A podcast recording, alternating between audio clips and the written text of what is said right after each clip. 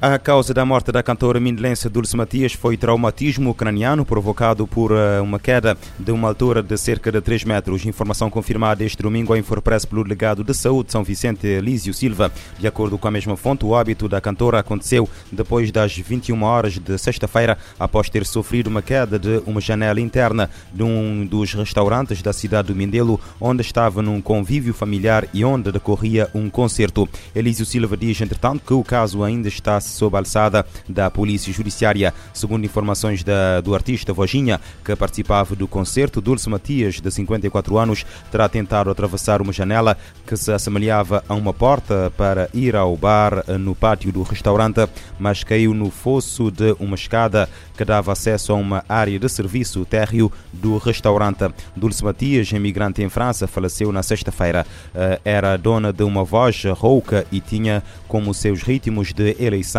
a Morna e a Coladeira. A cantora tem dois discos no seu currículo, Reservod e Meltcan, álbum lançado em 2004 eh, e que lhe valeu a nomeação para o Cora Awards 2004 na categoria de melhor cantora da África Ocidental.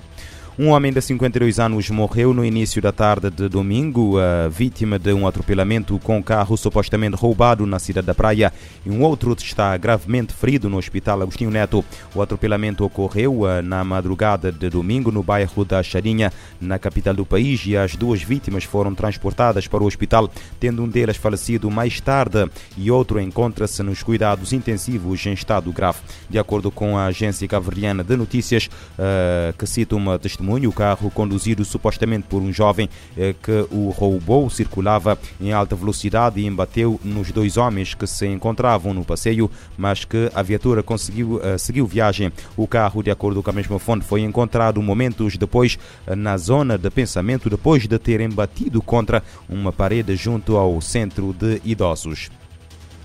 O número de mortos do tufão Rai subiu para 208 nas Filipinas. É um dos fenómenos naturais mais mortíferos do país nos últimos anos. Informação avançada hoje pela Polícia Nacional num novo balanço. Pelo menos 239 pessoas ficaram feridas e 52 estão ainda desaparecidas após a passagem devastadora do Rai pelas regiões sul e centro do arquipélago. Mais de 300 mil pessoas eh, fugiram das suas casas desde quinta-feira. O ramo filipino da Cruz Vermelha relatou uma carnificina completa nas zonas costeiras. A tempestade arrancou telhados, arrancou árvores, derrubou postes de eletricidade, demoliu casas de madeira e inundou aldeias. O presidente das Filipinas, Rodrigo Duterte, viajou para a região no sábado e prometeu 40 milhões de dólares em ajuda às mortes e os danos eh, generalizados deixados pelo tufão antes do Natal naquela nação maioritariamente católica. Trouxeram de volta memórias da catástrofe infligida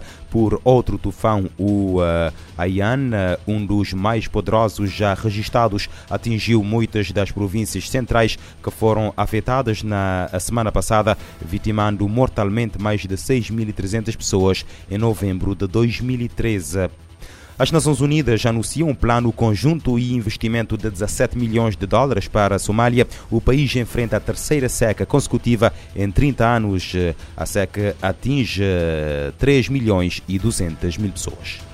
As Nações Unidas e parceiros humanitários divulgaram um plano de resposta para a Somália, que enfrenta a terceira seca consecutiva em 30 anos, atingindo 3,2 milhões de pessoas. A estimativa é que 7,7 milhões de somalis vão precisar de ajuda humanitária no próximo ano, um aumento de 30% em comparação com 2021. O plano busca levantar 1,5 bilhão para levar auxílio aos 5,5 milhões de somalis mais vulneráveis. Para atender às necessidades imediatas geradas pela seca, a ONU vai utilizar 17 milhões do Fundo Central de Resposta a Emergências. No total, 52 milhões de dólares já foram investidos contra a crise. Além disso, outros 60 milhões foram arrecadados entre os doadores do Fundo Humanitário da Somália. De acordo com o subsecretário-geral de Assuntos Humanitários, Martin Griffiths, a nova alocação do SERF ajuda a evitar uma outra catástrofe humanitária,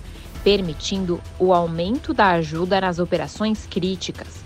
Segundo ele, As doações também são fundamentais para conter o aprofundamento da fome e da pobreza. Da ONU News em Nova York, Mayra Lopes. As Nações Unidas e parceiros humanitários tentam aumentar o investimento para responder à situação na Somália, agravada pelo terceiro ano de seca consecutivo. Em 2022, pelo menos 7,7 milhões de pessoas devem precisar de ajuda humanitária para sobreviver naquele país.